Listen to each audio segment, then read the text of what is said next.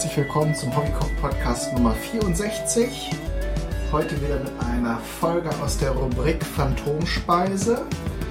Und noch eine andere Besonderheit. Eigentlich ist es eine Mischung aus zwei Rubriken, nämlich Phantomspeise und Küchenkomplizen, denn ich bin nicht allein in der Küche. Bei mir ist mein Bruder. Hallo Jens. Hallo Kai. und vielleicht erklären wir erstmal kurz vorher, um was es geht. Es gibt viele, viele spannende Informationen zu dieser Phantomspeise. Da hat jetzt gerade was geklackt, weil ich habe ausnahmsweise mal auch was vorbereitet, äh, damit das nicht eine zu lange Sendung wird. Ähm, die Phantomspeise behandelt eine Sache aus einem Computerspiel. Ähm, und es wird auch ein Geburtstagskuchen für Jens. Und ich sage nur den legendär gewordenen Satz, The Cake is a Lie.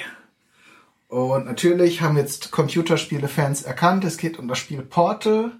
Äh, eines der wenigen Spiele aus der aus der Ego-Perspektive, die ich auch wirklich gespielt habe, weil es wirklich sehr witzig ist. Und ähm, da geht es ganz nebenbei auch um Kuchen. Und ohne spoilern zu wollen, man, man sieht an einer bestimmten Stelle auch das ist eigentlich schon zu viel gespoilert. Aber man sieht irgendwo auch diesen Kuchen und den werden wir jetzt versuchen nachzu, nachzumachen. Das Rezept ist ein Red Velvet Cake oder auf zu gut Deutsch ein roter Samtkuchen. Ähm, was nichts anderes ist eigentlich als ein dunkler Schokoladenkuchen mit einer hellen Glasur, beziehungsweise die Amerikaner sprechen ja von Frosting. Da gibt es verschiedene Rezepturen.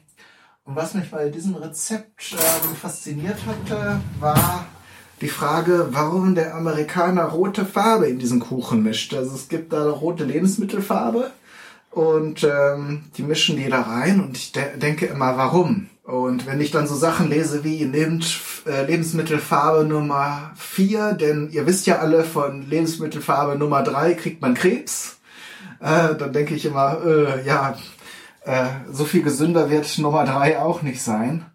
Und ähm, der Grund, das habe ich jetzt bei der Recherche herausgefunden, ist, dass man früher ist dieser Kuchen von alleine rot geworden, weil das Kakaopulver, das Rohkakaopulver, das man verwendet hat, unter Zugabe von, von Säure wie, wie Essig oder Zitrone, ist dann, äh, ist dann rötlich geworden.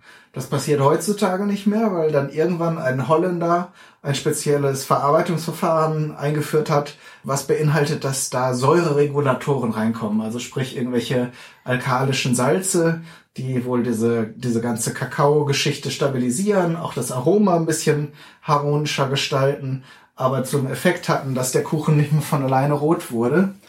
Und so als Trick, ohne jetzt diese scheußlichen Lebensmittelfarbstoffe zu verwenden, sind viele dazu übergegangen, jetzt äh, mit roter Beete zu arbeiten. Und das werden wir in dem Fall auch tun. Und jetzt kommen wir endlich nach einer langen Schleife zu dem Punkt, was ich vorbereitet habe. Ich habe nämlich diese rote Beete, eine etwa 300 Gramm schwere Knolle, gedämpft. Wenn ihr keinen Reiskocher oder Dampfgarer habt, könnt ihr das auch im Backofen machen. Dann wickelt ihr das Ganze in Alufolie ein, tut so ein Löffelchen Wasser dazu und dann backt ihr das, würde schätzen jetzt so eine halbe Stunde, 180 Grad, bis ihr eben auch fühlt, dass diese Knolle weich wird. Und jetzt schäle ich die. Wenn ihr da sehr empfindlich seid, müsst ihr da Gummihandschuhe anziehen, weil die färbt ganz schön ab.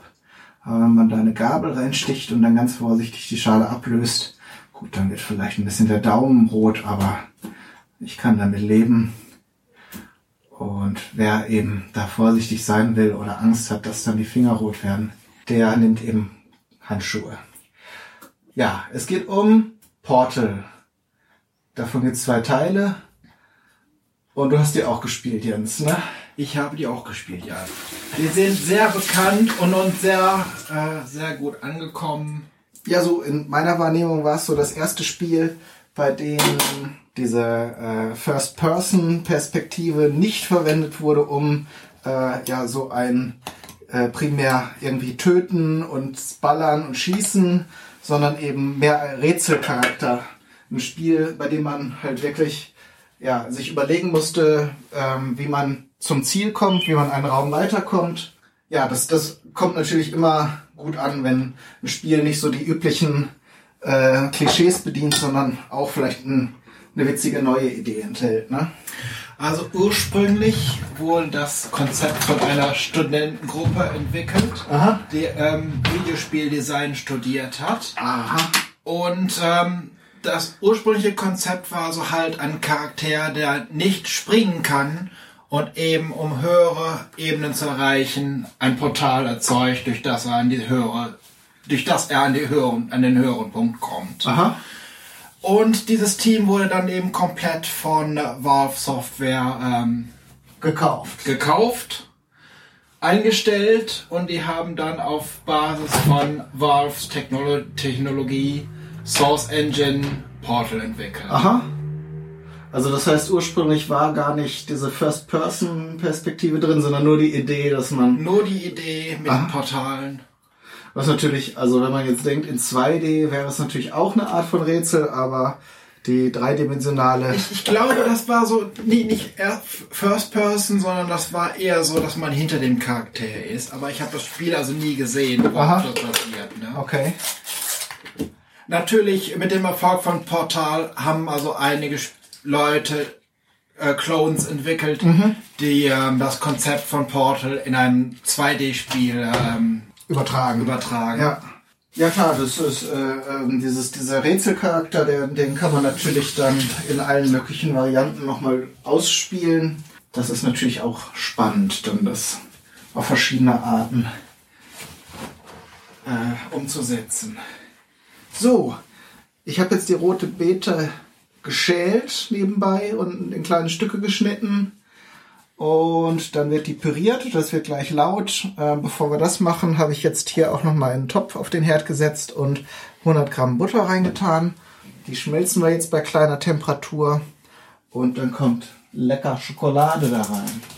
Denn ich habe mir sagen lassen, der Trick ist, wenn man dieses, also wenn man dieses Rohkakaopulver kauft, bekommt man immer nur dieses äh, Dutch Processed, heißt es in den englischen oder amerikanischen Rezepten. Und wenn man jetzt eine Zartbitterschokolade nimmt, dann kann man das umgehen, also weil die wird wohl nicht ähm, nicht alkalisiert.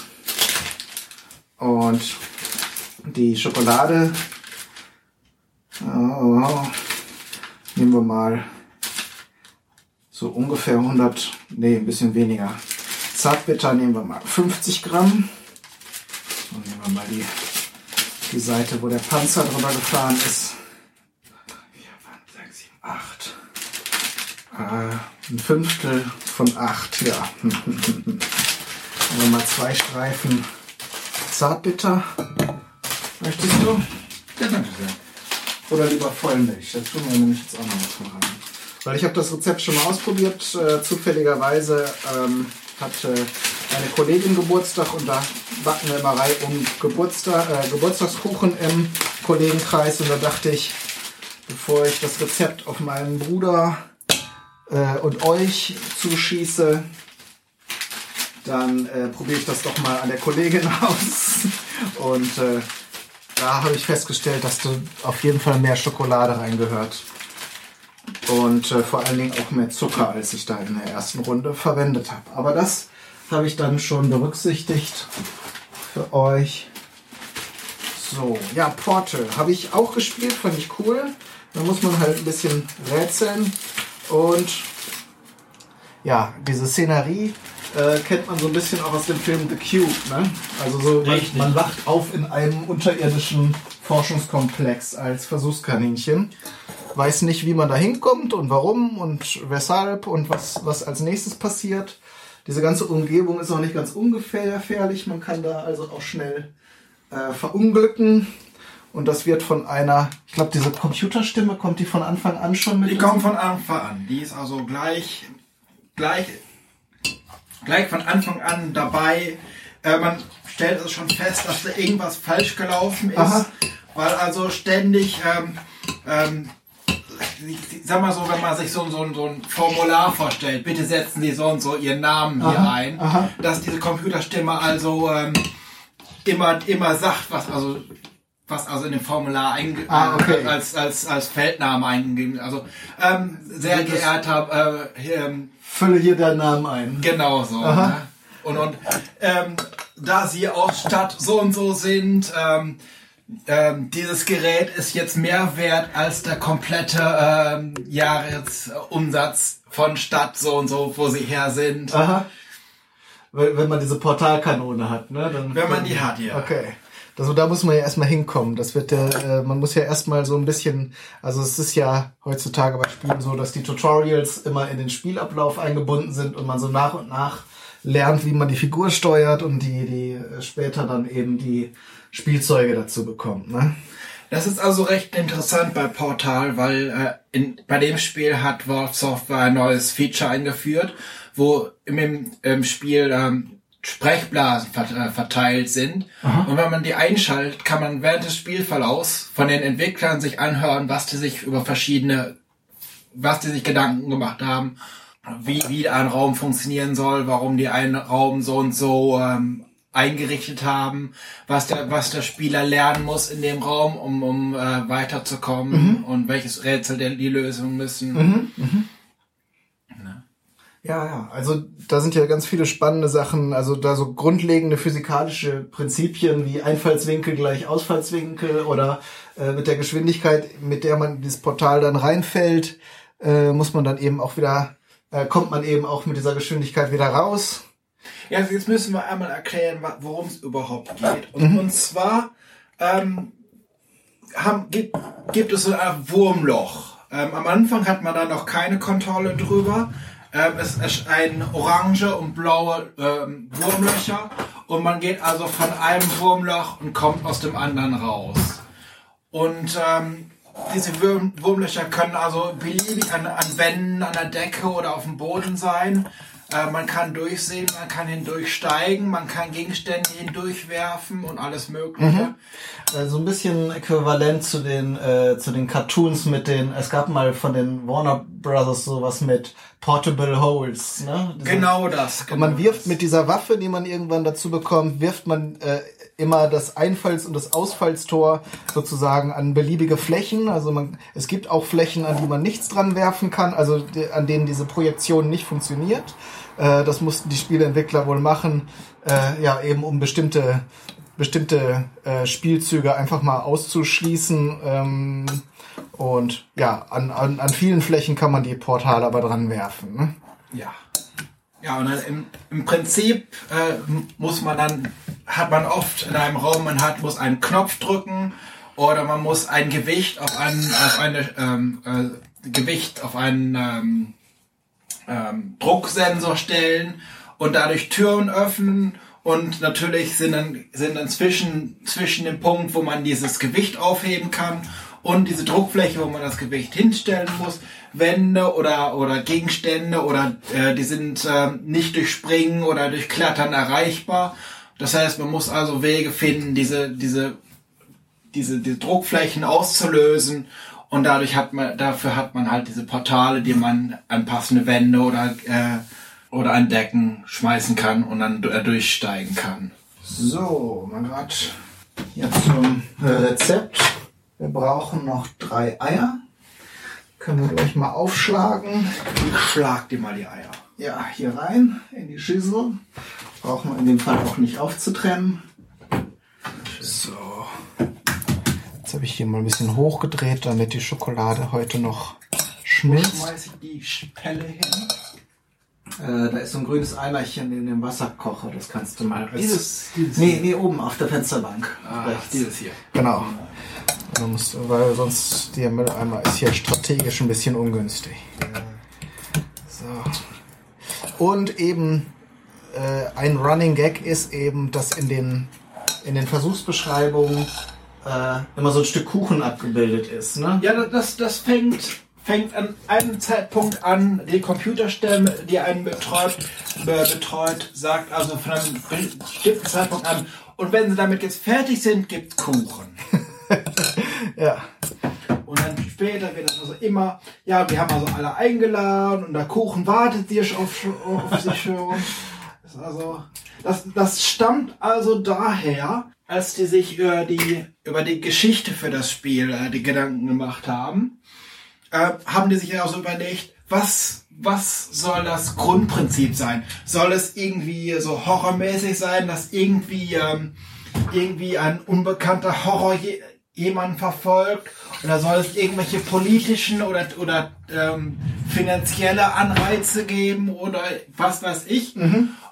Und dann irgendwie sagt einer, jeder macht Kuchen, machen wir das doch über Kuchen. Darum, ich sag mal so, sonst könnte das irgendwie eine, eine Konspiration oder irgendwie ähm, irgendwas So ein sein. Endzeit-Szenario, so ein Running Endzeit-Szenario oder irgendein Monster verfolgt ein. Aber halt, Idee war Kuchen. Aha. So, so eine gewisse zynische Komponente Ja, einer Belohnung, die man nie kriegt. Äh, jetzt muss ich dir halt mal den, dann kannst du hier ein bisschen rühren. Ja. Ich gebe dir mal das Rührdings. Äh, Gib mir mal das Rödings. Habe ich das jetzt hier? Dann habe ich meine Schublade aufgeräumt, aber noch nicht wieder eingeräumt. Die Hörer hier vom Podcast kennen das schon. Äh, die Chaos-Schublade ist so ein Running Gag gewesen. Und mein Lieblings-Schneebesen hier, der Tellerbesen. Ist jetzt hier irgendwo im, zwischen den Dimensionen. Das brauchen wir nachher auch. Sonst kann ich ja auch den elektrischen Rührer geben, aber dann müssen wir das nachher rausschneiden. Wenn ich das Ding jetzt nicht. Da ist er doch. Der funktioniert nämlich super. Damit soll ich das jetzt hier so Dings verquerlen. Das war richtig derbe. Also im Prinzip bis das, bis das schaumig und hell wird. Also nicht wie Rührei nur. Dann gebe ich dir gleich nochmal Zucker dazu. Dann nehmen wir jetzt wie gesagt ein bisschen mehr. Weil der, ich mag zwar auch nicht so klebrig süßen Zuck, äh, Kuchen, aber ähm, so ein bisschen sollte man schon erkennen. Warte mal kurz. Dass es sich dabei um eine Süßspeise handelt. Habe ich den falschen? Na komm, verlass mich jetzt nicht. Die Küchenwaage. Da ist sie. Also 250 Gramm.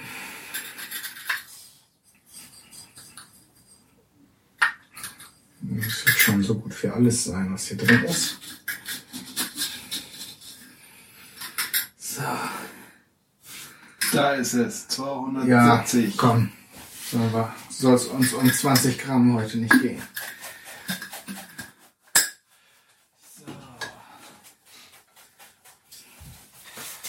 So. Und die Schokolade hat sich jetzt hier gleich mit der Butter verbunden.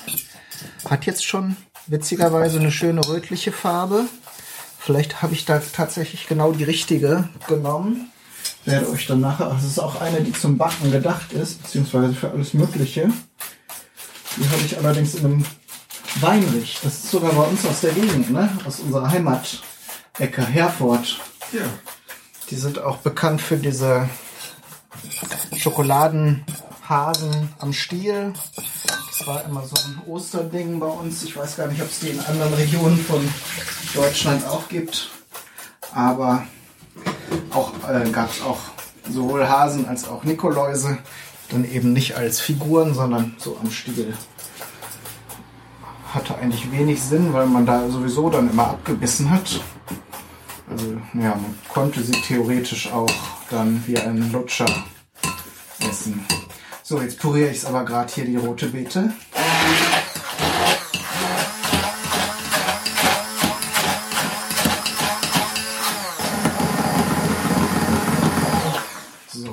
Dass die richtig schön gar ist durch das Dämpfen und weich, ist das überhaupt kein Problem, da jetzt ein feines Mousse draus zu machen. Rote Beete kennt ihr dann wahrscheinlich hauptsächlich von Salat oder so eingelegt. Ähm, und äh, hauptsächlich ist das natürlich jetzt eine farbliche Komponente, aber das Ganze ähm, gibt natürlich auch Geschmack ab. Aber so absurd, wie das jetzt vielleicht für den einen oder die andere klingt, ist das gar nicht, weil es gibt ja zum Beispiel auch Karottenkuchen und äh, ähm, das, äh, die Schokolade fügt sich da eigentlich ganz gut zusammen mit dem mit diesem leicht erdigen Ton der roten Beete. Mal schauen, Mehl brauchen wir auf jeden Fall noch nachher. Dann die Eier haben wir. So, jetzt noch den Vanilleextrakt. So, den Herd kann ich schon ausschalten.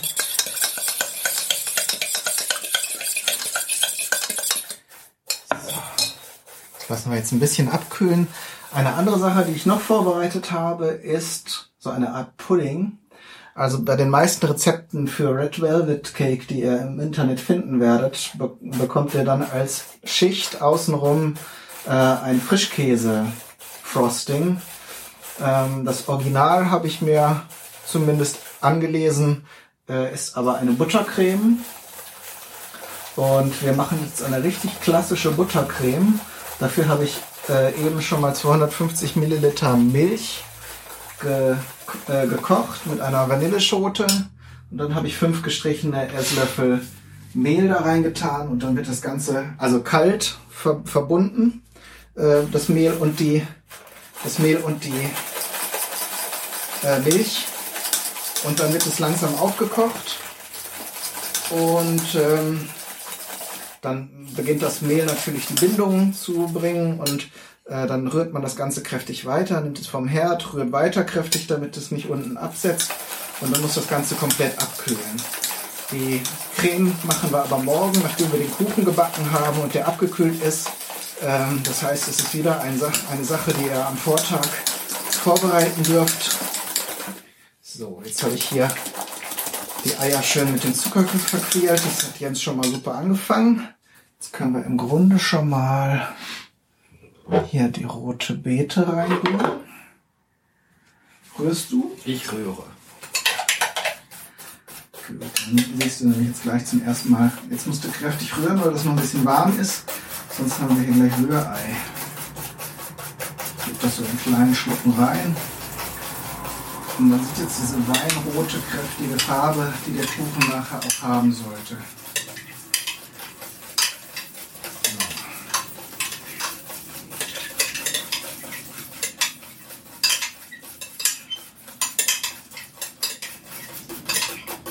Und weil das so gut geklappt hat, schütten wir jetzt gleich die Butterschokolade hinterher.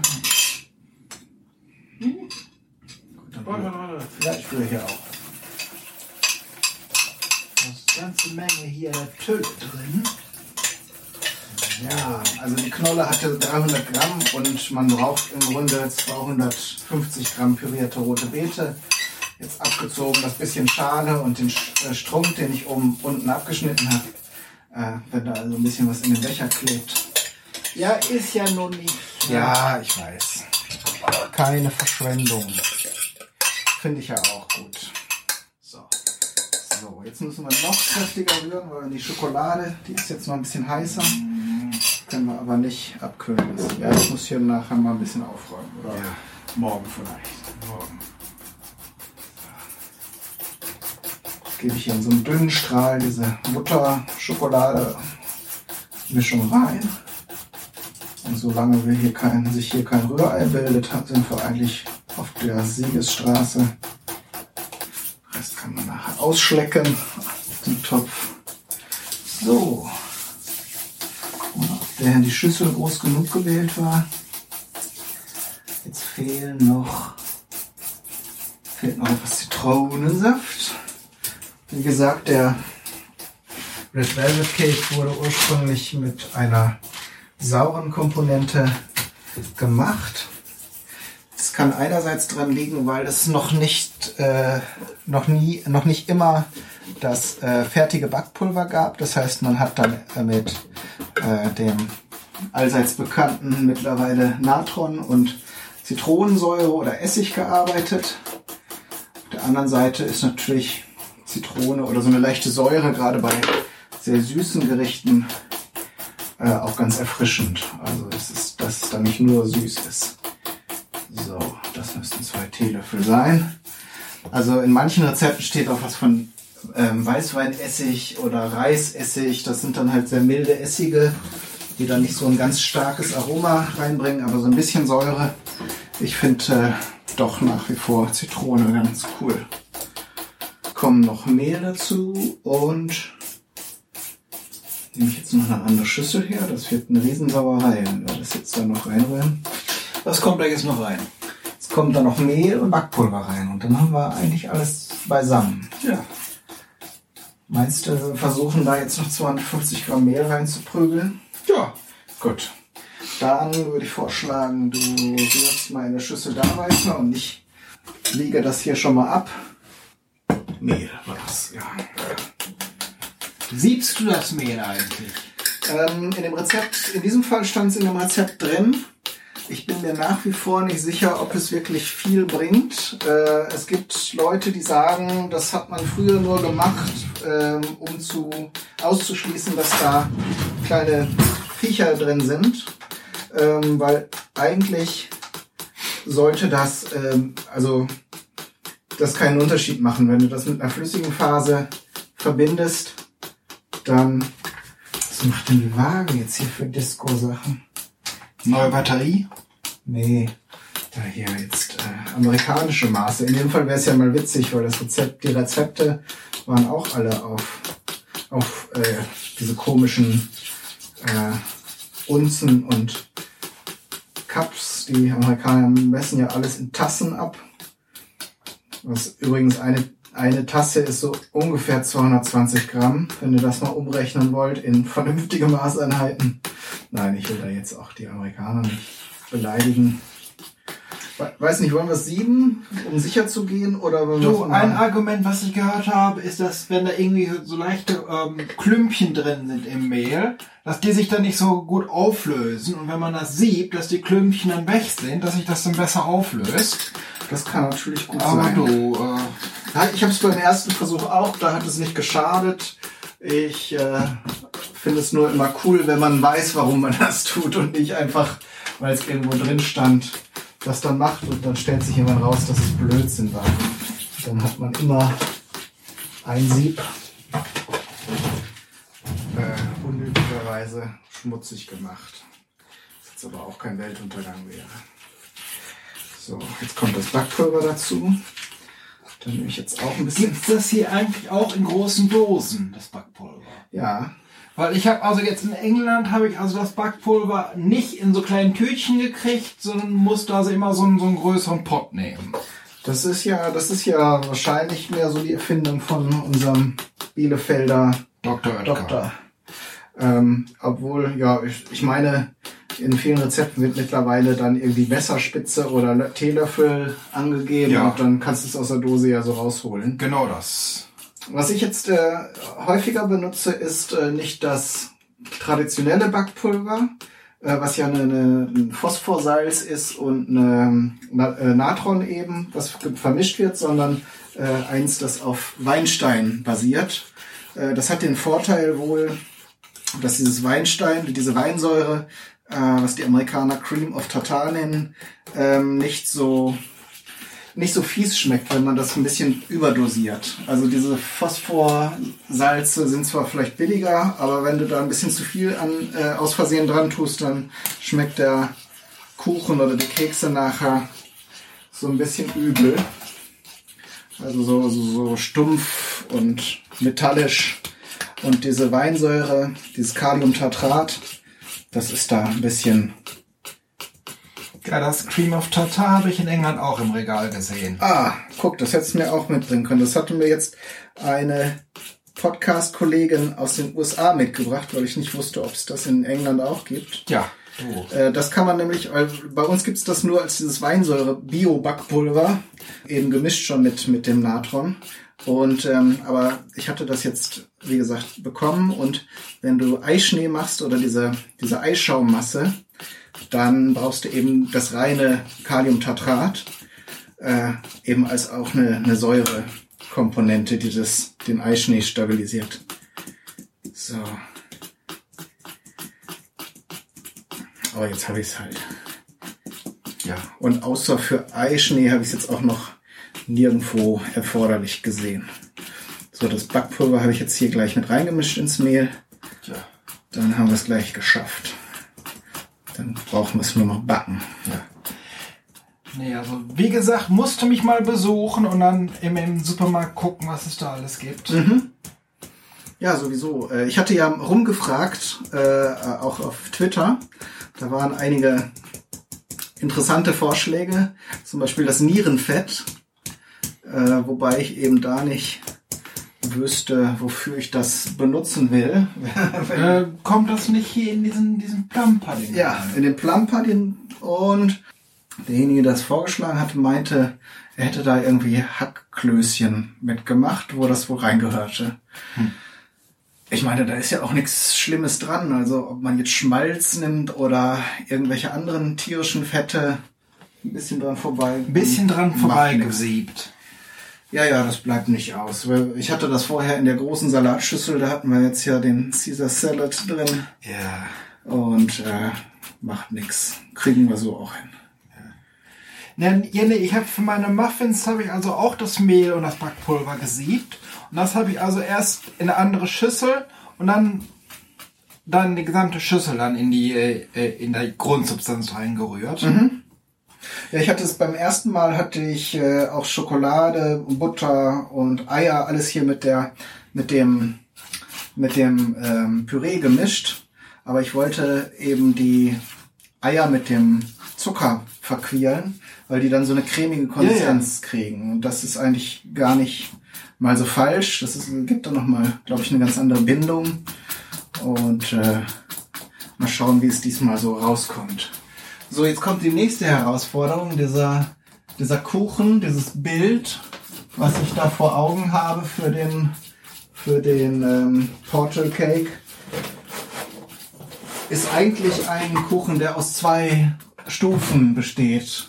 Da ich aber nicht solche, nicht zwei von diesen runden Springformen habe und die Masse jetzt, die Menge, die wir da haben, auch nicht für einen brutal riesigen Kuchen reicht, was ganz gut ist, weil wir jetzt hier nicht auch mit 20 Leuten sitzen und das irgendwie bewältigen wollen, ähm, werde ich das jetzt hier mit meinem Tortenring und Backpapier und einer Auflaufform nach unten improvisieren.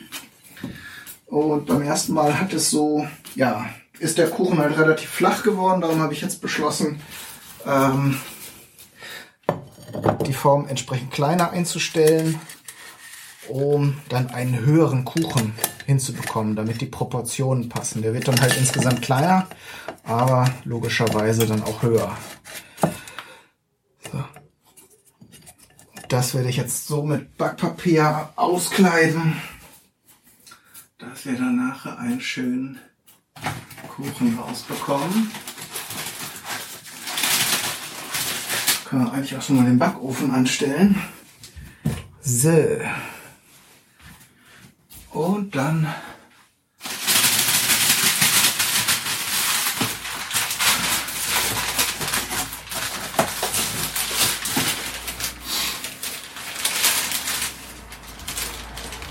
Schauen wir mal. Das knistert jetzt schön laut auf dem Mikrofon, weil ich das direkt daneben mache.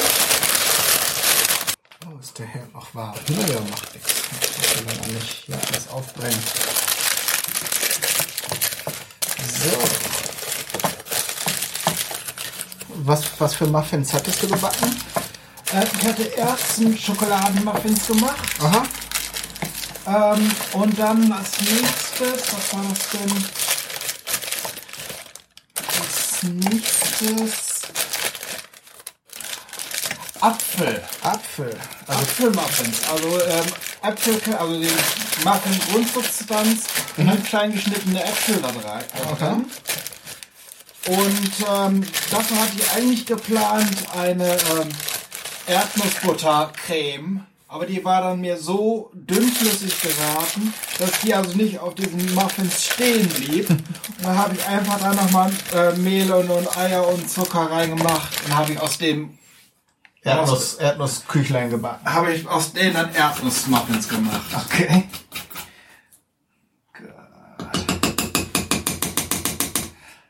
Super, dann haben wir jetzt die Masse. Ah, Backpulver habe ich drin. Gut. das habe ich auch schon mal vergessen. Das ist schlecht. Hast du nachher so einen betonharten Fladen. Ja, ja. Das ist mir mal mit einer Brotbackmischung äh, äh, passiert. Ohne Hefe. Ja, ich weiß nicht, ob da, ähm, ob die Hefe zu alt war oder was weiß ich. Nee, manchmal muss man auch frische zufügen, ne? weil diese Hefe wahrscheinlich dann, äh, weil das ja meist so Papierpackungen sind, die hält da Ja. nicht so gut drin. Kann es sein, dass du das manchmal selber dazu tun musst. Nee, aber das war dann im Endeffekt auch so ein, so ein Klotz da. Ja, da kann man nicht essen. Ne? Nee. Guck hier, mit dem Gummischaber lässt sich das ganz gut Super, rausholen. du. Ganz sauber. Sauber. So. Mal probieren, ob das überhaupt. Ja, schmeckt nach Schokolade.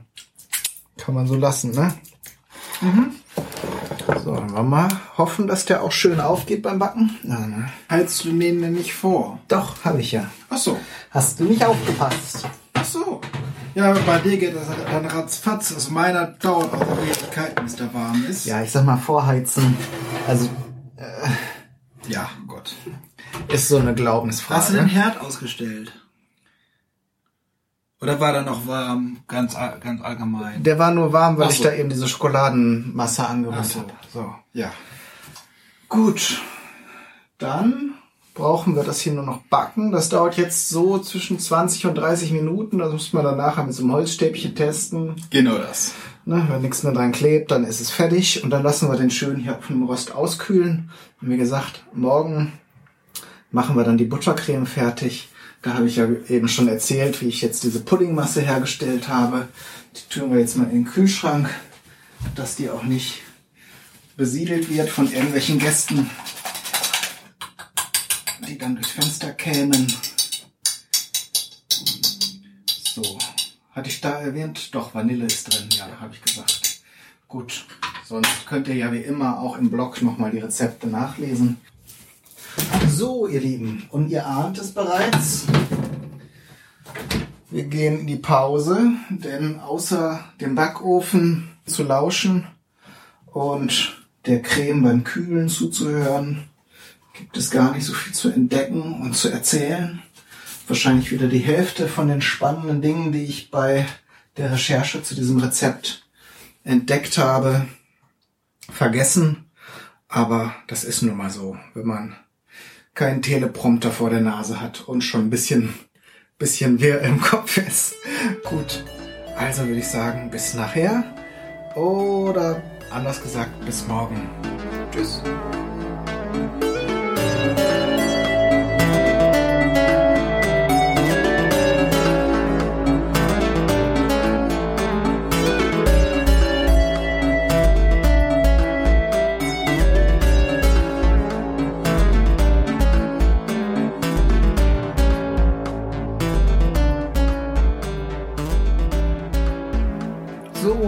Jetzt ist der zweite Tag. Mein Bruder ist jetzt gerade in Hamburg unterwegs und schaut sich da ein bisschen um. Und da wir heute noch einen straffen Zeitplan haben, werde ich euch gerade noch über die letzten Schritte äh, informieren. Der Kuchen hat sich ganz gut entwickelt im Backofen, ist jetzt mittlerweile abgekühlt. Ähm, und nachdem ich eben äh, einige Tests gemacht habe. Also man muss ja dann reinpieken in den Kuchen, um zu festzustellen, ob er dann durchgebacken ist schon, dass der auch schon gut schmecken wird. Wenn ihr dann auch so eine hohe Bauform dann produzieren werdet, dann empfehle ich euch eben auf diese, ich glaube 30 Minuten habe ich gestern gesagt. Da könnt ihr locker nochmal äh, nochmal 15 bis 20 Minuten draufschlagen, weil natürlich, ähm, wenn ihr das Ganze flach ausbackt, ist das Ganze schneller durchgegart, als wenn ihr so einen äh, hohen, kompakten Kuchen backt. Das ist aber auch schon alles. Ich habe jetzt hier ein 200 Gramm Stück Butter, das ich nochmal ein bisschen in kleinere zerlege, weil die nächste Aufgabe wird sein, die Buttercreme fertigzustellen. Ähm, wie gesagt, da habe ich ja gestern schon diese, diese ähm, puddingartige Sache mit dem Mehl, der Milch und äh, äh, Vanillegeschmack. Da habe ich in dem Fall auch schon ein bisschen Zucker reingetan. Das ist in dem Originalrezept, wo ich das gefunden habe, nicht so. Und ähm, da wird die Butter mit dem Zucker verschlagen und das werde ich auch nochmal machen. weil das darf ruhig ein bisschen süß sein. Der Kuchen wird, äh, denke ich, nicht so, so äh, zuckersüß werden. Und selbst wenn, äh, ist das ja jetzt auch kein, kein Riesenkuchen. da darf es also ruhig auch mal ein kleines, äh, kleines Leckerbissen, kleines Stückchen sein. Und dann soll das ja auch noch was schmecken. So, jetzt lege ich hier nochmal, wie gesagt, 200, also eine Tasse Butter und dann nochmal, also das sind so 200 bis 220 Gramm. Da kommt es jetzt eben auch nicht auf ein paar Gramm an. Beim Zucker gucke ich lieber doch ein bisschen drauf. So. Da geben wir dann jetzt nochmal so etwa 150 Gramm dazu. Ich denke bei dem, bei dem Pudding, beziehungsweise in den Rezepten steht was von Roux. Ich weiß nicht, ob ich es jetzt richtig ausspreche. Ähm, das ist eigentlich in der Übersetzung, wenn man es im Wörterbuch nachschlägt, was ich getan habe, ähm, eigentlich eine Mehlschwitze. Aber Mehlschwitze ist bei uns ja eigentlich so eine, ja, eigentlich Butter, Milch, Butter, Mehl, Milch Geschichte. Und das hier ist jetzt einfach nur Milch und Mehl und dann entsprechend zu einer festen, teigigen Masse äh, aufgekocht. Allerdings dürfte es nicht übertreiben. Bei meinem ersten Versuch habe ich das dann auf dem ausgeschalteten Herd stehen lassen. Das Ganze war dann nachher ein bisschen zu fest. Das ähm, nimmt dann ja so eine gummiartige Konsistenz an und das vermischt sich dann nachher nicht mehr mit der Butter. Dann habt ihr da nachher Klümpchen drin und ja, das ist nicht so angenehm zu essen. Also vom Geschmack ist, tut sich da natürlich nicht so viel. Wer da also nicht so empfindlich ist, den sollte das auch nicht stören, aber ähm, das Auge ist ja immer mit und wenn du da so ein klumpiges, komisches Zeug hast, dann hast du mit deiner Torte auf jeden Fall schon mal Sympathiepunkte verloren. Gut. Also ein paar Zutaten werde ich gleich noch einkaufen äh, für die Dekoration. Denn wer diesen Porter Cake schon mal gesehen hat, der weiß, dass dann so, so Cocktailkirschen oder Zierkirschen oben drauf gehören und Schokosplitter, äh, beziehungsweise sieht das, ich habe mir den ja sehr genau angeguckt, aus ähm, wie so Schokoflakes. Aber ich werde wahrscheinlich einfach so Schokosplitter kaufen. Wenn ich sowas finde, was ähnlich aussieht, ähm, dann werde ich das einfach kaufen. Und in die Mitte gehört dann eine einzelne weiße Kerze. Die werde ich dann gleich auch noch besorgen und dann mache ich ein Foto davon.